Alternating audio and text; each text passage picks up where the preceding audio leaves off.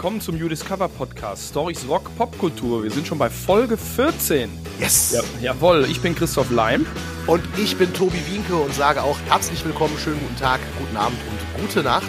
Und äh, Christoph, du bist ja heute mal unterwegs. Du nimmst ja gerade in Bayreuth auf, richtig? Ja, ich war in Bayreuth mit meiner Spoken Word Show Rock Stories, äh, Ende des Werbeblocks und sitze im Hotel Rheingold in Zimmer 202 und das ist mein Studio heute für den Podcast. Schon geil, was man mit Technik machen kann. Großartig. Bei Bayreuth muss ich an Richard Wagner denken. Äh, ja, äh, habe ich auch gehört, aber ich weiß ehrlich gesagt nicht mal, in welcher Band der gespielt hat. ich ich glaube ich glaub bei Manowar oder so, aber äh, die kommen heute nicht drin vor. Wir haben dafür andere geile Stories äh, für die heutige Folge. Ja, und zwar den besten Aprilscherz im Leben von Brian Johnson. Die Mama von Rammstein. Die Bodenständigkeit von Dusty Hill. Und die legendäre Skandalgeschichte um Milli Vanilli. Und wir starten mit Brian Johnson und ACDC und wie wir alle wissen, haben die ja 1980 einen heftigen Schlag hinnehmen müssen, denn am 19. Februar stirbt Frontmann Bon Scott an den Folgen seines wilden Lebenswandels. Das allein ist eigentlich schon eine Geschichte wert. Äh, es gibt diverse ungeklärte Fragen und Mythen, aber darum geht's heute nicht, sondern es geht darum, wie es mit der Band weiterging. Wir erinnern uns, 1979 Highway to Hell war ein großer Schritt nach vorne, die Weltkarriere konnte endlich losgehen. Ja, und dann verlieren sie Bon Scott. Und der ist ganz sicher nicht einfach zu ersetzen, weder als Sänger noch als Texter und schon gar nicht als Persönlichkeit. Aber in dieser Woche vor 42 Jahren, am 1. April 1980, da verkünden ACDC, dass sie einen neuen Frontmann haben. Brian Johnson. Genau, und dieser Brian Johnson, der steigt da gerade in eine der heißesten Rock'n'Roll-Bands der Zeit ein. ACDC waren echt auf dem Weg nach oben, Highway to Hell. Wie wir wissen, äh, auch dann mal in US-Charts höher gelandet. Das äh, das gelobte Land des Rock'n'Roll, den Markt mussten sie natürlich knacken. In Europa wurden sie immer größer.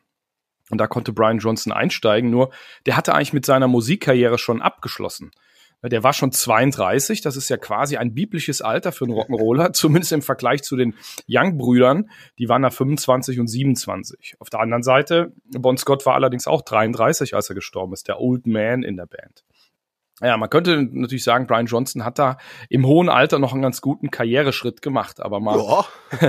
aber fangen wir mal von vorne an im Schnelldurchlauf. Brian Francis Johnson, so heißt der Mann vollständig, kommt am 5. Oktober 47 in Dunstan zur Welt. Das ist in England, in der Nähe von Newcastle. Äh, macht dann auch äh, früh Musik und seine erste Band hat einen geilen Namen, deshalb habe ich mir die gemerkt. Gobi Desert Canoe Club. Also der Ka Kanu-Club der Gobi-Wüste. Aber so richtig los geht's mit einer Band namens Geordie. 71 äh, in Newcastle gegründet. Ähm, Geordie ist der Begriff für Leute aus der Gegend. So, so nennen die sich da. Und mit denen kann, äh, kann unser Brian tatsächlich ein, zwei kleinere Hits äh, klar machen. Da gibt es zum Beispiel eine Nummer, die heißt All Because of You von 73. Gibt's auch alles überall noch zu hören, offiziell, Spotify, YouTube und so weiter.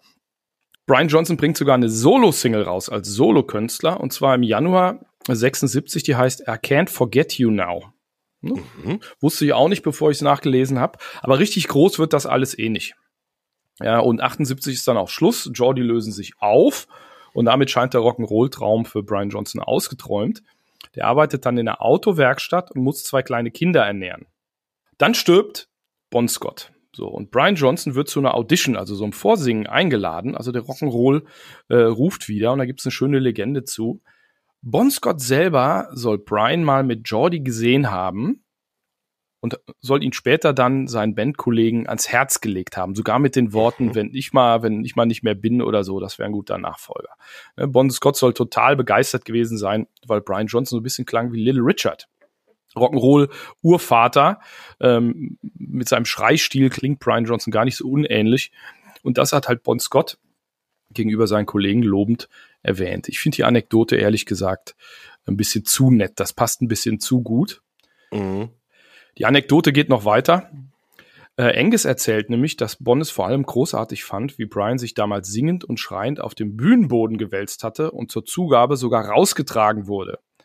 Was Bon Scott nicht wusste, Brian Johnson litt an dem Abend an einer Blinddarmentzündung. okay, gut, das ist natürlich dann, äh, ja, geiler Show-Effekt, aber ich glaube, man muss nicht zwingend eine Blinddarmentzündung haben, um einen so coolen Effekt hinzulegen. also, man weiß natürlich nicht, ob die Story stimmt. Bei ACDC ist die Kommunikation immer sehr zurückgehalten und da wird quasi eine öffentliche äh, Story kolportiert, die ganz nett ist und passt und das wird dann durchgezogen. Da kommen wir gleich noch zu. Und so wird Brian Johnson halt zum Vorsingen bei ACDC äh, nach London eingeladen. Und äh, lustigerweise will Brian Johnson dieses Vorsingen sogar sausen lassen. Er sagt, er hat irgendwie keine Zeit und hat vor allem keine Kohle, äh, dahin zu fahren. Und das macht er nur, weil er gleichzeitig ein anderes äh, Angebot kriegt, einen anderen Job in London machen kann, nämlich ähm, er soll ein Jingle, ein Werbeliedchen für einen Staubsauger einsingen. Und dafür kriegt er irgendwie 200 Pfund und damit lohnt sich die Reise. Und deshalb äh, setzt er sich ins Auto und knattert da runter. Und diese Staubsaugerwerbung, lustigerweise, die findet man auch noch im Netz. Aha. Äh, Brian Johnson wird nachher wahrscheinlich noch Schweißausbrüche bekommen haben, wenn er dran denkt, dass er diese Audition fast hätte sausen lassen. Und äh, er, er kommt dann zur ACDC, dazu gibt's auch eine schöne Geschichte in irgendeinem Probestudio. Die Band wartet und wartet und der Typ taucht nicht auf, bis sie mal gucken gehen und stellt sich raus, dass Brian, äh, der ordentlich nervös ist, mit der Crew Billard spielt. Ich weiß nicht, ob er, ob er einfach mal nett sein wollte oder, oder nicht. Missverständnis könnte es ja auch gegeben haben, dass er da irgendwie äh, ähm, nicht wusste, wann er rein sollte. Aber er wird dann reingerufen und dann spielen sie zwei Songs. Und zwar Whole Lotta Rosie von äh, Let There Be Rock, mein ACDC-Lieblingsalbum übrigens, total geile Nummer. Und Nutbush City Limits, ja, von Tina Turner der Tina Turner Klassiker. Den spielen ACDC mit Brian Johnson bei der Audition. Passt auch, wenn man mal genau hinhört, ziemlich gut. Oh ja. Es gibt auch, es halt eine Rock'n'Roll-Nummer und es gibt auch noch äh, Aufnahmen. Ähm, die haben das Jahre später mal irgendwo bei einem Soundcheck gespielt. Okay, das muss ich mir mal reinziehen, weil also, als du das erwähnt hast gerade, habe ich sofort im Kopf gehabt, wie Brian Johnson Nut City Limits singt und es passt perfekt zusammen. Also optimal. Geile ja, Nummer. Gut, er hat halt keine wuschelige Perücke und Minirock angehabt. Davon gehen wir einfach mal aus. Wäre aber auch mal interessant zu sehen. Naja. also es passt tatsächlich großartig und äh, von, von Malcolm Young, dem ACDC-Chef, ist ein schöner Satz äh, überliefert. Das hat uns zum Lächeln gebracht. Zum ersten Mal seit Bonn also seit Bonn gestorben ist. Das fand ich äh, ganz geil. Wann genau diese Audition war, lässt sich nicht so einfach rekonstruieren, aber am 29. März soll Malcolm Bryan in Newcastle angerufen haben, um ihm zu sagen, äh, äh, du hast den Job. Ne, da hat äh, Brian hat das auch zuerst nicht richtig geglaubt und hat irgendwie dann eine Flasche Shampoos aufgemacht, die er eigentlich seinem Vater zum Geburtstag schenken wollte. Das äh, habe ich mal gelesen. Und am 1. April geht tatsächlich die Meldung dann in die Welt raus. ACDC haben einen neuen Sänger. War aber gar kein Aprilscherz, denn eine Woche später bekommt Brian Johnson ein Flugticket auf die Bahamas zugeschickt, wo die neue Platte aufgenommen werden soll. Ne, der, der Junge aus Newcastle, regnerisch, Arbeiterklasse Autowerkstatt, wird jetzt auf die Bahamas geschickt, soll, soll Badehöschen einpacken und ein äh, Album äh, einsingen. Und da entsteht halt so ein kleines äh, äh, fast unbekanntes äh, Plättlein namens Back in Black, heute das zweitmeistverkaufte Album der Welt. Und der Rest ist mal wieder Geschichte. Genau, das sollten wir auch mal ergründen. Back in Black auf den Bahamas entstanden, finde ich auch total Wahnsinn. Ja, da sind ja, da sind ja einige äh, große mhm. Alben entstanden, entstanden auch viele Maiden. Platten, ja, richtig, Compass richtig. Point Studios. Kriege ich im Kopf nicht zusammen irgendwie Bahamas und Back in Black, aber äh, sehr spannend, sehr spannend. Natürlich diskutieren Fans jetzt die nächsten Dekaden seit 1980 drüber, welcher ACDC-Sänger nur der beste. Bis äh, heute. Äh, bis, bis heute. Wie hast du letztens gesagt, äh, Brian Johnson ist halt immer noch der Neue, ne? Ja, ich kenne Leute, die das immer noch sagen, der neue Sänger von ACDC, wo ich sage, ey, der ist seit 1980 dabei irgendwie, der ist länger dabei, als ich auf der Welt bin. Also äh, der neue Sänger. Naja, und wir müssen ehrlich dazu sagen bei diesen Diskussionen, ich glaube, keiner oder die wenigsten dieser Diskutanten haben jemals ACDC mit Bon Scott live gesehen. Müssen wir mal dazu sagen. Ne? Das stimmt. Ich kenne aber Leute, die äh, ACDC mit Bon Scott live gesehen haben. Und immer wenn das erwähnt wird, sage ich, ich möchte nicht, dass du darüber sprichst. Was, was sagen die denn? Äh, haben die Brian Johnson mittlerweile akzeptiert? Gute Frage, das lässt sich so allgemein nicht sagen. Äh, mhm. Ich glaube, die Frage stellt sich irgendwie nicht mehr. Es gäbe ja ACDC nicht äh, ohne Brian Johnson und das ist so lange her und es kann keiner verneinen, dass Back in Black gutes Zeug ist und viel, mhm. viel von dem, was danach kam. Vor allem, ich sage ja immer, dass sich Brian von Bon Scott unterscheidet, gesanglich. Also er hat ja dieses hohe Kreischen. Ja, das kann man durchaus als Vorteil sehen. Ne? Eine Blaupause von Bon Scott, so ein Bon Scott 2, wäre vielleicht langweilig äh, gewesen. Ne? Und äh, ich glaube, ja. Brian Johnson hat sich seinen Platz in der ACDC Ehrengalerie äh, mittlerweile äh, verdient. Ja, nach, nach, nach 42 Jahren doch durchaus. Schlägt auch textlich in die gleiche Kerbe wie sein Vorgänger, ist auch richtig so. Ich schätze immer, das Raumzeitkontinuum würde sich verbiegen oder kaputt gehen, wenn ACDC plötzlich andere Themen hätten als Wein, Weib und Gesang. Ne? Interessanterweise. Moment, Wein? ACDC singen über Wein? Ja, gibt's auch. Und zwar ähm, äh, die, die Zeile äh, Sour Mush and Cheap Wine. Ich glaube, es ist Have a Drink on Me. Boah, und dann auch noch aus einer Zeile. Respekt, Christoph. Respekt, Herr Leim, ACDC äh, Orden. Ja. ja, mit so einem Mist ist unser Hirn voll, ne? Oh ja. und, die und die Frauen wundern sich. Du merkst ja gar nicht die wichtigen Dinge im Leben. Und ich denke mir, das sind Nö. die wichtigen Dinge im Leben. Richtig, Müll runterbringen oder so. Nö, aber ich weiß, dass ACDC in dem Song über Wein singt. Song über Wein haben. Viel wichtiger. Genau. Ähm, interessanterweise, ähm, nach zehn Jahren schreibt Brian Johnson keine Texte mehr für ACDC. Mhm. Nach zehn Jahren machen das die Young-Brüder. Ab Razor's Edge, Brian sagte zu einem Interview, mir sind die Worte ausgegangen. Und dazu gibt es eine interessante Theorie von einem Autor namens Jesse Fink, so ein britisch-australischer Autor, der hat ein Buch über Bon Scott und insbesondere Bon Scotts Tod geschrieben, das viele ähm, Fragen aufwirft und mit kriminalistischem Spürsinn da einige Details aufdeckt und die Theorie aufstellt und zu untermauern versucht, dass Bon Scott nicht an äh, Alkoholabusus gestorben ist, sondern an einer Heroinüberdosis, die man mhm. zu vertuschen versuchte. Und äh, dieser Jesse Fink, also es ist eine andere Geschichte, der Tod von Bon Scott, darüber sprechen wir zwei bestimmt auch nochmal. Ja. Aber dieser, dieser Fink sagt, äh, Brian Johnson hat früher bei Jordi und so weiter kaum Texte geschrieben und vor allen Dingen nicht so gute. Also ACDC haben zwar billige Themen sozusagen, aber Bon Scott hat das immer sehr ich nenne es mal straßenpoetisch formuliert. Und er hat ja durchaus Wortwitz gehabt, da einen Geist eingefangen. Und You Shook Me All Night Long zum Beispiel schlägt in dieselbe Kerbe. Einer mhm. der besten, äh, äh, suffisantesten Texte über äh, ja, Marathonsex quasi, die ganze Nacht äh, lang. So. Und das sei so tongue in cheek, sagen Leute, und sagt dieser Jesse Fink, das hat Brian hat nie getextet, dann kriegt er so einen guten hin und nach zehn Jahren ist plötzlich Schluss. Das kann auch irgendwie nicht sein. Interessante Frage, auf die es nie eine Antwort geben wird, weil ACDC halten sich da sehr bedeckt äh, und sagen, Bon Scott hat auf Back in Black, dem ersten Album von Brian, ähm, nix hinterlassen. Es gab keine Gesangsmelodien und so weiter. Der hat nur mal auf ein paar Demos Schlagzeug gespielt. Und alle Notizbücher mit Texten ähm, von Bonn sind bei der Familie in Australien gelandet. Ab, ab Back in Black war es nur Brian Johnson. Das ist der, das, die offizielle Linie sozusagen. Okay.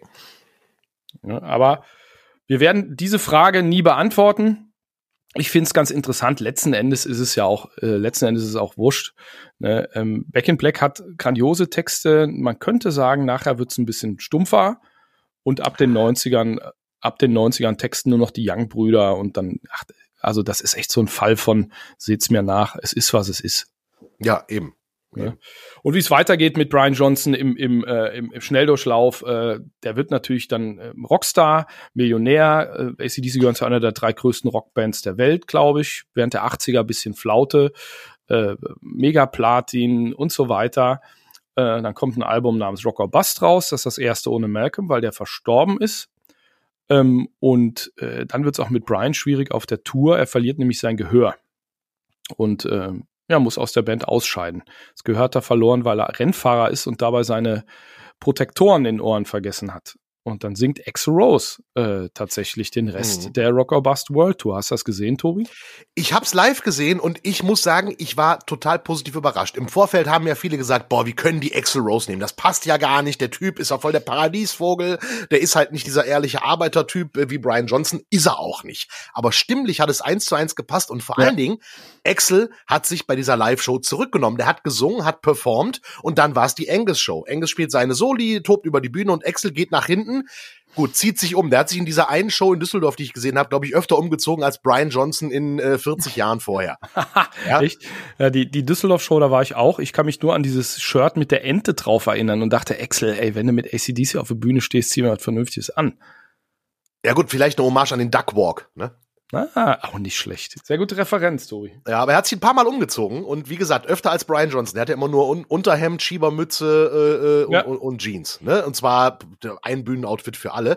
Ähm, aber der ist ja nicht raus aus der Band. Der hat ja quasi nur eine Pause gemacht, um sein Gehör äh, zu reparieren, sozusagen. Ne? Ja, ja. Also Axel hat echt gut gesungen. Da sollen die Leute aufhören zu nörgeln. Er hat die Bon Scott Sachen mit dem richtigen Swing gesungen und die ACDs, äh, die Brian Johnson Sachen in den Höhen, in denen Brian Johnson das früher gesungen hat. Ja. Und das ist kein Kindergarten und Axel war auch schon über 50. Aber Brian ist ja tatsächlich wieder erwarten, muss man sagen, zurückgekommen, weil er seine Hörprobleme mit irgendeiner neuen medizinischen Prozedur, an Geld soll es ja da auch nicht scheitern, äh, in den Griff gekriegt hat. Und dann kam ja noch das Album Power Up 2020. Und diese ganze Geschichte, die noch nicht zu Ende ist, die ging offiziell los am 1. April 1980, also diese Woche vor 42 Jahren. Ja, und zu Ende ist sie noch nicht, denn ACDC haben ja in der Pandemie sich geäußert, dass sie eigentlich eine Tour geplant hätten, wenn nicht Corona dazwischen käme. Wer weiß, vielleicht kommen die Herren noch mal auf Tour und wir können sie noch mal live sehen und äh, dann noch den Geburtstag nachfeiern, denn nicht nur äh, das Jubiläum von Brian Johnsons Einstieg bei ACDC jährt sich, sondern Angus, der hat auch Geburtstag. Der wird 67. Happy Birthday. Am 31.03.1955 kam der äh, auf die Welt in, ich glaube, in Glasgow in Schottland. Ja, und diese 67, ich habe das so aus dem Kopf so schnell errechnet. Der hat kurz, also der ist eine knappe Woche älter als meine Mutter. Ja. Und äh, ich bin tatsächlich äh, auch im April geboren, also kurz nachdem ähm, Brian Johnson eingestiegen ist. Also irgendwie scheint da eine Verbindung zu bestehen. genau. Ja, ja, und ich habe denselben, äh, denselben Geburtstag wie Michelle Pfeiffer, aber die, da gibt's keine Verbindung. Die hat auch nie angerufen und nix. Äh, Du hast auch nie als Catwoman irgendwie gespielt, oder? Ja, die Fotos werde ich dir nie zeigen. Ach, schade. Okay, gut. Äh, ja, aber Angus Young äh, äh, Geburtstag und Brian Johnsons Jubiläum bei ACDC, das sind Dinge, die sich diese Woche jähren. Und die erfahrt ihr hier von unseren glasklaren Stimmchen. Und der Grund, warum die so glasklar sind und warum ihr sie überhaupt hört, der heißt Isla Halspastillen. Die sind zum einen unsere Partner und zum anderen sind Isla Halspastillen auch das Richtige für eure Stimmen, wenn ihr zum Beispiel, wie wir als Podcaster, viel reden müsst oder auch einfach nur, um Kratzen im Hals loszuwerden.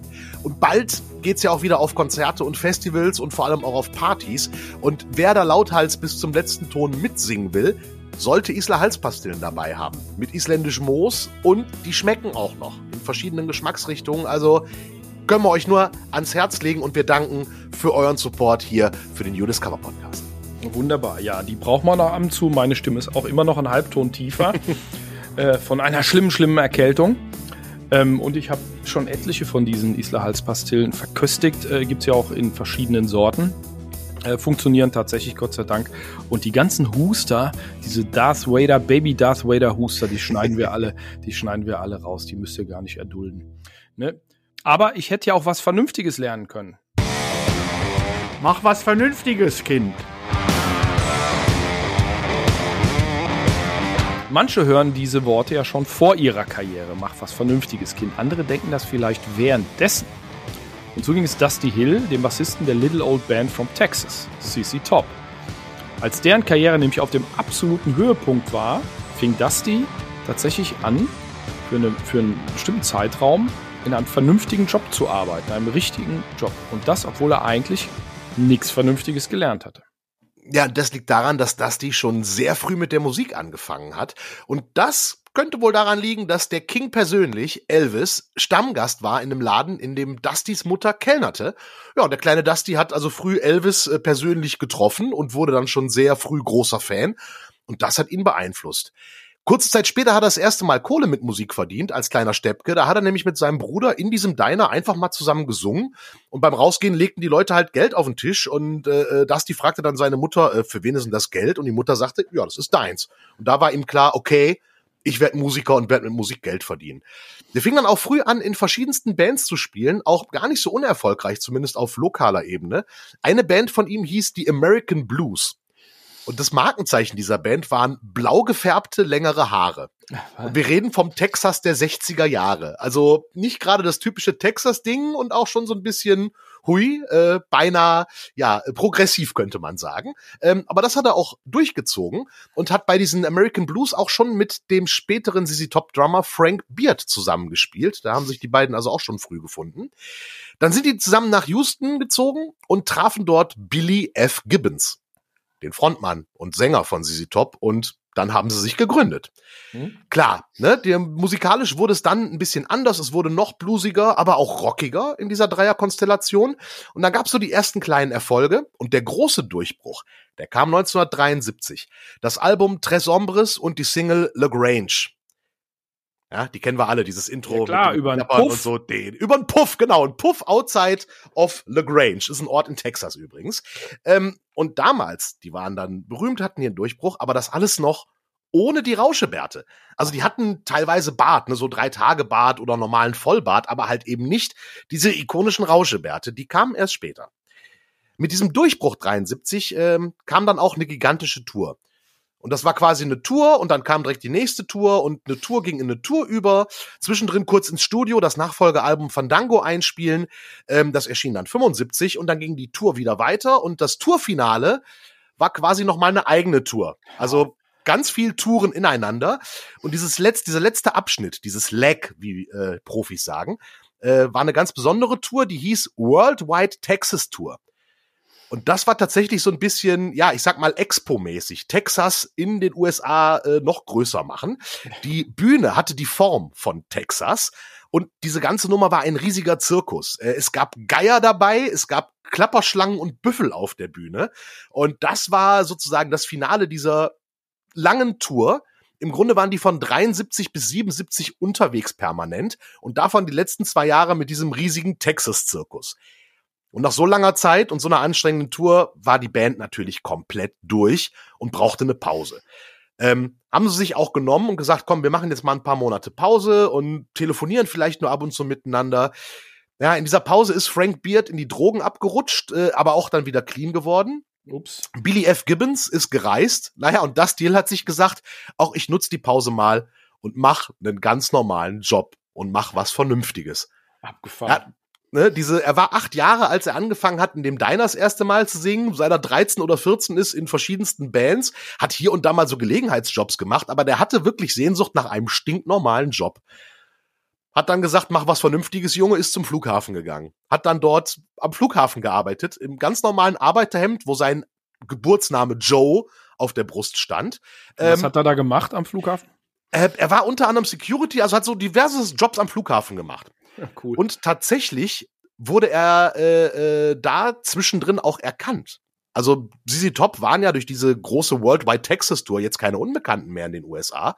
Und es gab dann Leute in diesem Flughafen, die gesagt haben, hey, bist du nicht der Typ von ZZ Top? Und Dusty hat geantwortet, würde ich dann hier arbeiten? Und damit Gespräch beendet und äh, äh, ganz klar, ähm, Sache durch. Und das hat er wirklich durchgezogen. Also, und zwar wollte er einen ganz normalen Job haben. Normale Arbeitszeiten, Feierabend, nach Feierabend mit den Kollegen Bierchen trinken, Weihnachtsfeier, eben alles wie ein ganz normaler Bürger.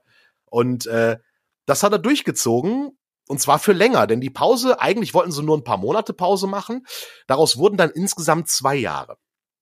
Und in diesen zwei Jahren ist noch was anderes passiert. Nicht nur, dass Dusty Hill was Vernünftiges gemacht hat, er hat auch aufgehört, sich zu rasieren. Und auch sein Bandkollege Billy F. Gibbons hat auch aufgehört, sich zu rasieren. Und als sie sich nach zwei Jahren wiedersehen, ey, du hast ja voll den coolen Bart. Ja, dann haben sie die behalten und dann kam das neue Image, mit dem sie dann in den 80ern richtig groß wurden. Ähm, ein paar Jahre vor seinem Tod äh, ähm, hat Dusty übrigens dem Ultimate Classic Rock gesagt, warum sie diese Pause und das normale Ding überhaupt gemacht haben. Sie wollten nämlich verhindern, dass sie diese typisch abgehobenen Rockstar-Ärsche werden. Das haben sie nämlich bei vielen anderen Bands, die durch äh, den Durchbruch hatten, erlebt und das wollten sie vermeiden, zumal sie wollten die Band, die sie liebten, erhalten. Cool. Ja, und das hat ja geklappt, ne? Bis Dustys Tod letztes Jahr war das Line-Up von ZZ Top nämlich unverändert. Von 69 bis 2021. 52 Jahre ZZ Top in derselben Besetzung. Das schafft heute tatsächlich keiner mehr. Abgefahren. Also erstmal ist abgefahren, dass die so viel Weitsicht besitzen Mhm. äh, und zu sagen, äh, wir brauchen jetzt die Pause, wir brauchen Abstand und wir brauchen Erdung, damit wir nicht durchdrehen und alles nachher implodiert. Das ist gar nicht so schlecht. Es gibt ja viele Bands, die das nicht geschafft haben oder nicht mal Mhm. drüber nachgedacht haben. Und dann dieses Line-up so lange, da kommen ja nur irgendwie, keine Ahnung, Kings X und Rush noch irgendwie mit. Respekt und ich finde ich find den Spruch sehr cool. Glaubst du, dann würde ich hier arbeiten? Ha, end of story. Gar nicht schlecht. Mhm. Ist lustig. Richtig, ja. Ja. Hat und auch also- eine super Karriere äh, äh, hingelegt danach noch. Äh, letzte Platte ist jetzt auch schon ein paar Jahre alt. Äh, La Futura, äh, Rick Rubin, gute Scheibe. Ähm, und die arbeiten aktuell an einem neuen Album, trotz Dustys äh, Tod im vergangenen Jahr, der ja seinen Ja. Nachfolger quasi schon bestimmt hat, noch zu Lebzeiten, ähm, arbeiten die an einem neuen Album. Bin gespannt. Und eine Tour ist auch angekündigt. Klar, die sind, die sind halt verlässlich. Ich hätte jetzt fast gefragt, äh, äh, weil du sagtest, La Futura habe ich nicht mehr im Kopf. Wie klingt das so? Aber die Frage ist eigentlich obsolet, ne? Wie klingt das, wie klingt das denn wohl? Es klingt wie sie Top von Rick Rubin produziert. Also ja, total, die, die sind halt so, die haben einen Coolness-Faktor, der ist eigentlich nicht zu toppen. Billy Gibbons äh, hat so eine abgehangene Gitarre, Schlagzeug immer zurückgenommen, kein Bullshit, natürlich Blues-Basis bis hinten durch und lustigen Humor. Das ist eine geile Band. Staubtrocken und schön äh, auf live waren sie halt auch äh, in der Konstellation immer super auf den Punkt, kaum Ansagen, einfach gespielt und herrlich. Ich bin froh, ich habe sie kurz äh, äh, vor Corona noch live gesehen in Köln, war mega gut. Nice. Mega ja, ist halt, eine, ist halt eine echte Band, ne? Da haben ja auch zum Beispiel alle Instrumente, äh, alle haben ihre Instrumente echt gespielt und auch echt gesungen. Oh ja, richtig. Das haben andere nicht, denn da gibt es eine Popband, äh, die das nie gemacht hat, trotzdem erfolgreich war und äh, dann ja ging es in die Hose. Und äh, diese Woche vor 24 Jahren, am 2. April 98, da endete endgültig die abgefahrene und skandalöse Geschichte von Milli Vanilli.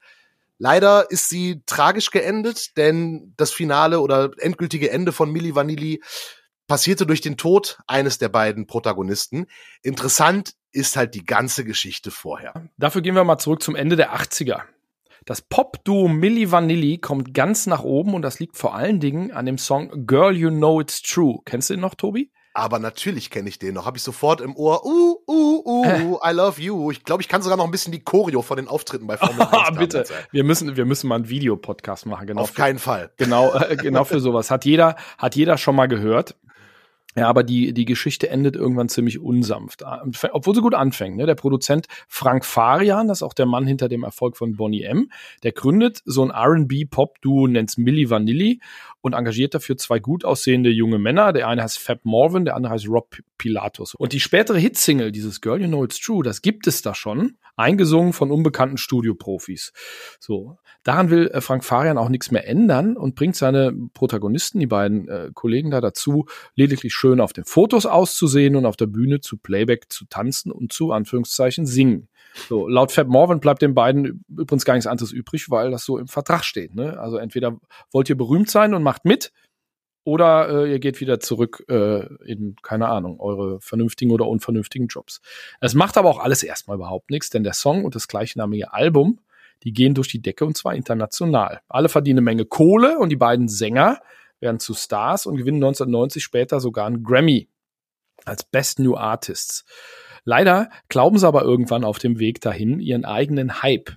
So bezeichnet sich äh, Rob Pilatus im März 1990 noch im Time Magazine als der neue Elvis. Autsch. Das macht man nicht.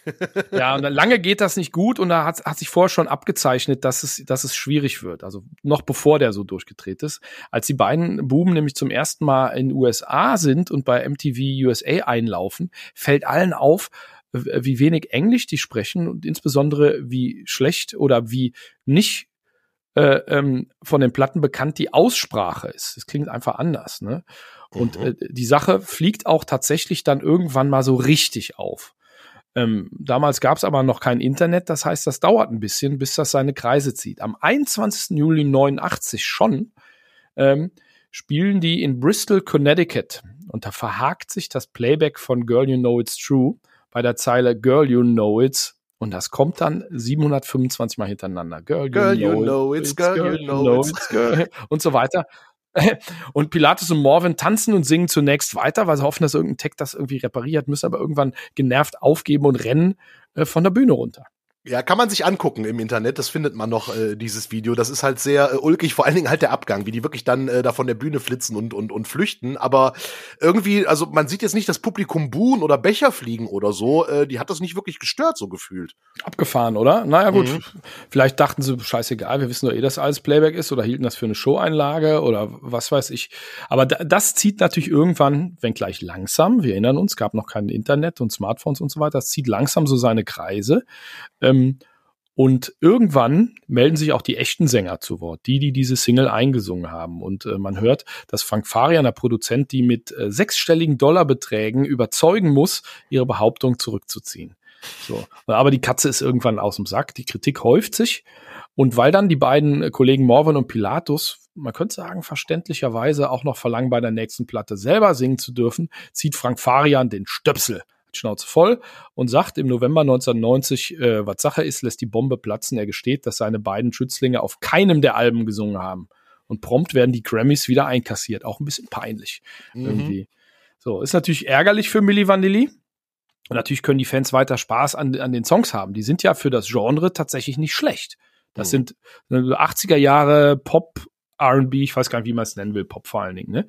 Und ja. die und die beiden Kollegen sind ja nur echt nicht die einzigen, die jemals zu Playback auf der Bühne gestanden haben oder stehen oder stehen werden. Also da sind wir uns ja einig. Ne? Mhm. Aber interessanterweise hat das Ganze ein juristisches Nachspiel. Ja, also richtig offiziell und so. In den USA werden nämlich 27 Gerichtsprozesse angestrengt gegen Pilatus, Morvan und die Plattenfirma. Die heißt Arista Records und zwar wegen Betruges. Ein bisschen wie beim Dieselskandal. Ne? Ich habe mhm. äh, ich hab was gekauft und da ist was anderes drin, als draufsteht. Ne? Und das Ergebnis sind massive Schadensersatzforderungen. Ich habe auch mal gelesen, dass es so Kaufhausketten gab wie Walmart, die das Album natürlich verkauft haben, bei denen dann Käufer wenn sie den Kassenzettel noch hatten, irgendwie zwei Dollar von den 7,95 Dollar zurückkriegen konnten. Und das äh, muss natürlich auch irgendwer äh, bezahlt haben. Ne? Also Ouch. Hat, hat auch Auswirkungen.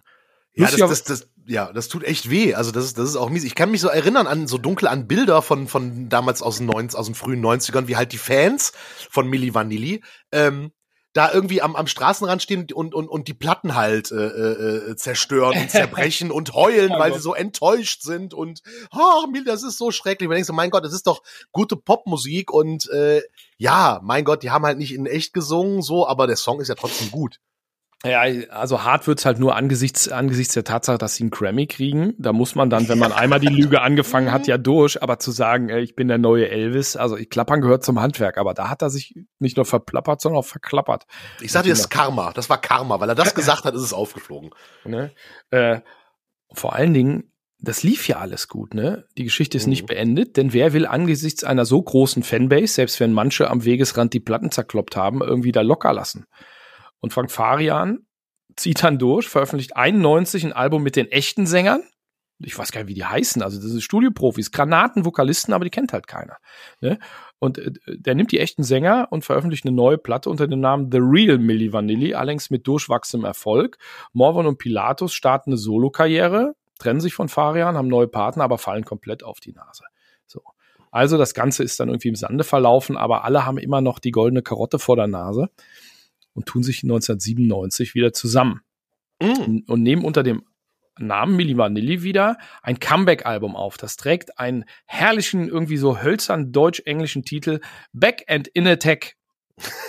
Ich, so, so, so warte, so, sowas erwarte ich von einem Tankard-Demo von 81 oder so. Backend ja, in Attack. Ne? Und am Gesang tatsächlich Rob Pilatus und Fab Morvan. Ich weiß auch nicht, wie gut oder schlecht die singen können. Wahrscheinlich oh. haben sie es mittlerweile gelernt. Ne?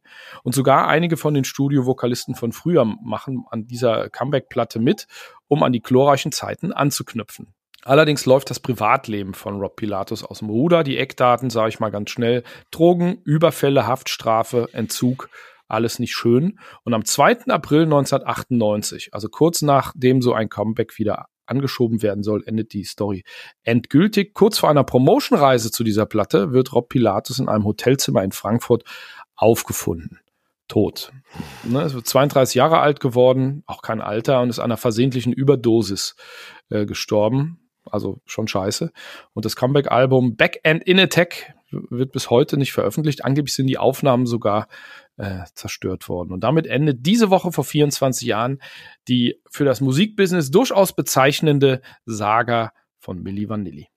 Und das ist sehr bitter, weil wenn man bedenkt, so wie, wie, wie Retro total im Trend ist, irgendwie 90er-Partys und alte One-Hit-Wonder aus den 80ern treten wieder Stimmt. auf und singen ihren großen Hit. Also die hätten durchaus ihren Lebensabend äh, dann noch mal ein bisschen versüßen können, aber hat da nicht so ganz geklappt irgendwie. Es ist halt echt bitter. Wobei diese ganze Milli Vanilli Story, also hätte man ja abzählen können. Ich meine, äh, Frank Farian hat mit Boney M das ganze ja schon in den 70ern gemacht. Die haben ja auch nicht echt gesungen. Ja, stimmt. War damals kein Geheimnis. Also der hat damals nicht gesagt, so, ah, die singen echt oder so, sondern das, das war einfach so und da hat man mitgelebt. Farian hat, also die dunkle Männerstimme äh, hat er im Studio gesungen und sogar äh, äh, weiblichen Background-Gesang hat Farian selber eingesungen für Boney M damals. Also deswegen hätte man eigentlich dran packen können, dass da irgendwas faul ist an Milli Vanilli.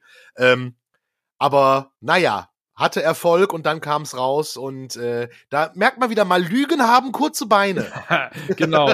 Und Playback auf Dauer, ja, ja, das stört mich ja auch bei manchen Rockbands. Also ja, äh, ähm, äh, so Backing Vocals sind so eine Sache, aber ich habe da mal komm, jetzt packen wir es mal aus. Also ähm, Ja. Shi- Shinedown habe ich mal gesehen im Vorprogramm von, von Maiden in Oberhausen. Und äh, das ist eine geile Band, die haben einen Granatensänger, aber die Backing Vocals waren alle vom Band. Und das macht es, das macht es ein bisschen statisch. Noch schlimmer die Band Fozzy mit einem meiner liebsten Gitarristen. Äh, äh, Rich Ward von Stuck Mojo spielt da Gitarre und Chris Jericho, der Wrestler. ja, der Singt. singt da. Und der ist ja eigentlich kein Sänger gewesen, mittlerweile schon. Anfang, am Anfang hatten sie viel Autotune und deshalb auch viele Tracks laufen. Und das war bei dem Konzert in der Matrix in Bochum, das war so viel Geballer von hinten, so unglaubwürdig, zu viert 17-stimmig geflötet da, das, äh, das kommt nicht.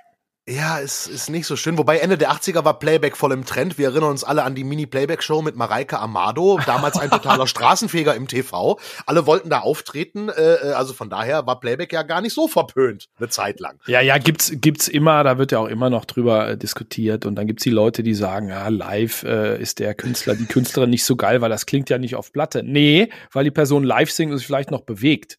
Ne? Kommt noch dazu, richtig? Obwohl, obwohl in manchen Pop-Bereichen, äh, aber jetzt driften wir ein bisschen ab in, äh, in kriminalistische Analyse, in manchen Pop-Bereichen geht's gar nicht anders. Wenn du dir mal die Live-Shows von Michael Jackson oder Britney Spears anguckst, was die da für Dance-Moves haben. Ich bin ja außer Atem, wenn ich mir das anguck.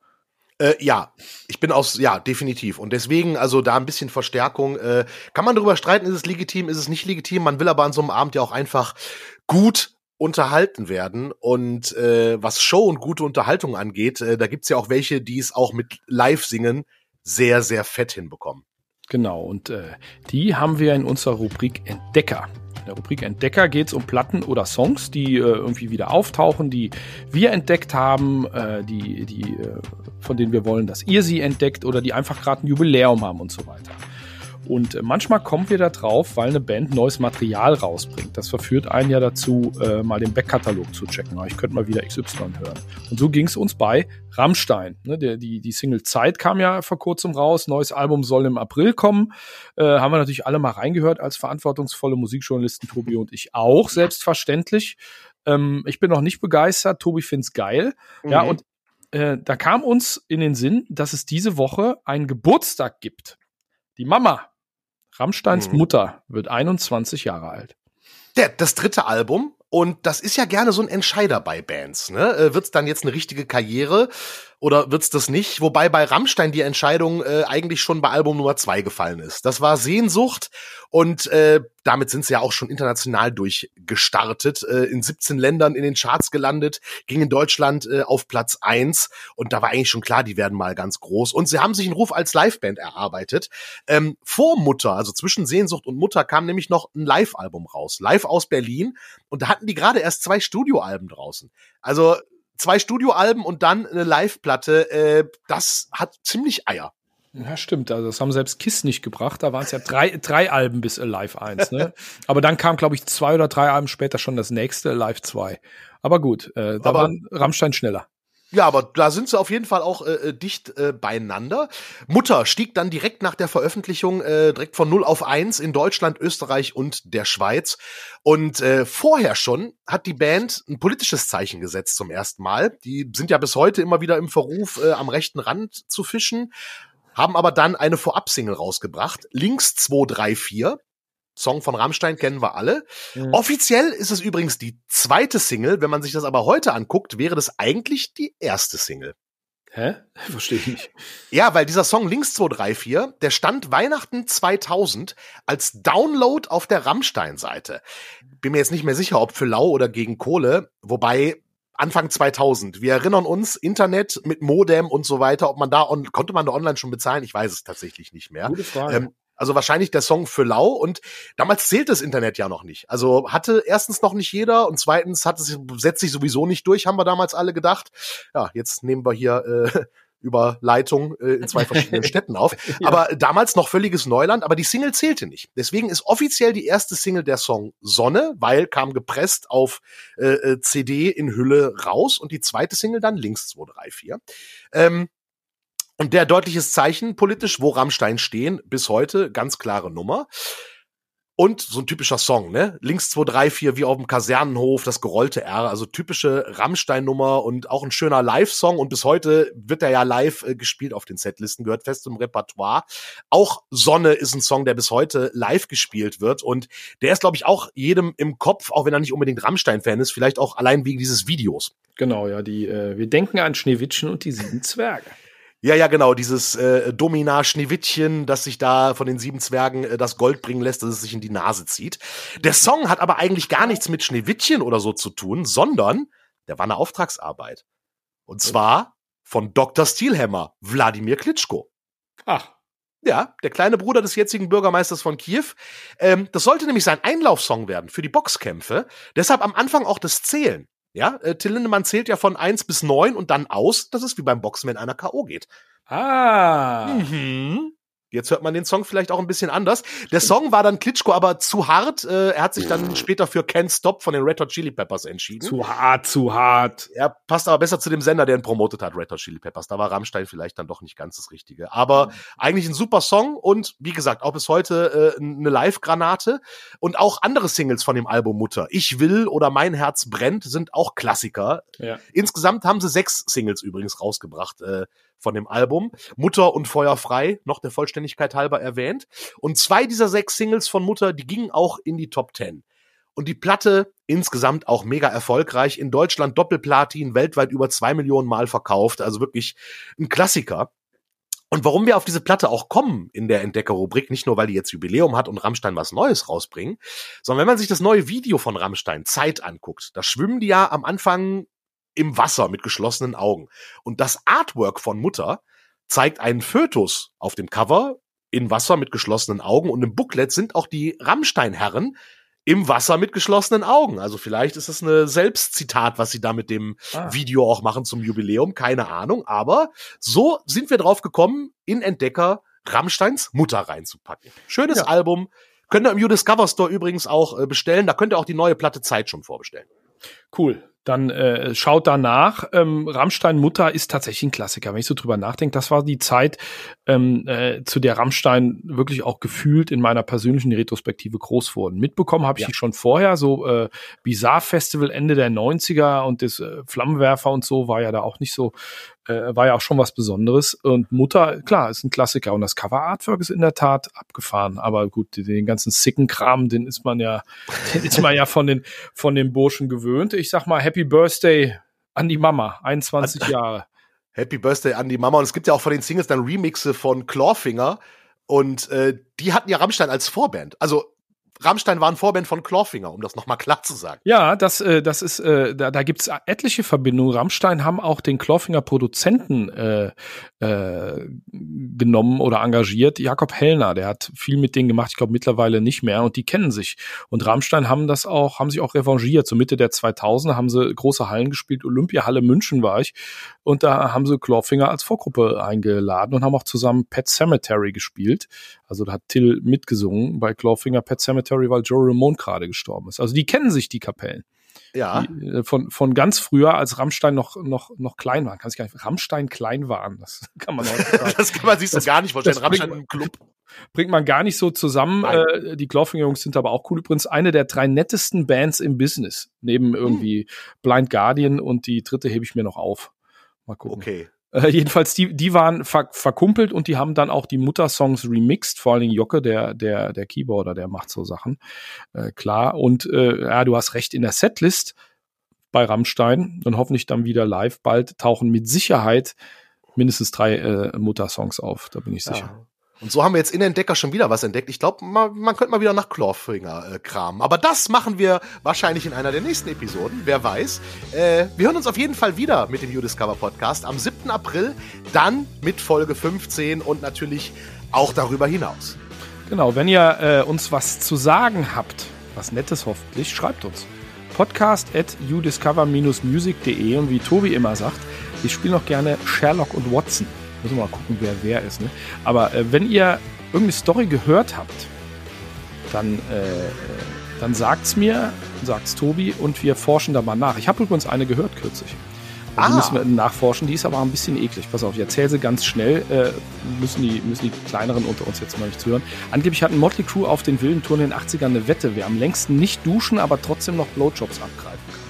Okay, die werden wir mal nachrecherchieren und äh, uns dabei äh, einen äh, Nasenklammer aufsetzen. Okay, danke für diesen Auftrag und diesen Job. Das werden wir äh, mal recherchieren. Wenn ihr solche ähnlichen Stories hört und rausfinden wollt, stimmen die oder nicht, schreibt uns, wie gesagt, an podcast.udiscover-music.de. Wir sagen danke fürs Abonnieren, fürs Zuhören. Sagt's gerne euren Freunden und Freundinnen weiter, äh, dass sie uns abonnieren sollen. Und ja, jeden Donnerstag neu. Wir hören uns nächste Woche. Dankeschön. Tschüss. Bis dann. Tschüss.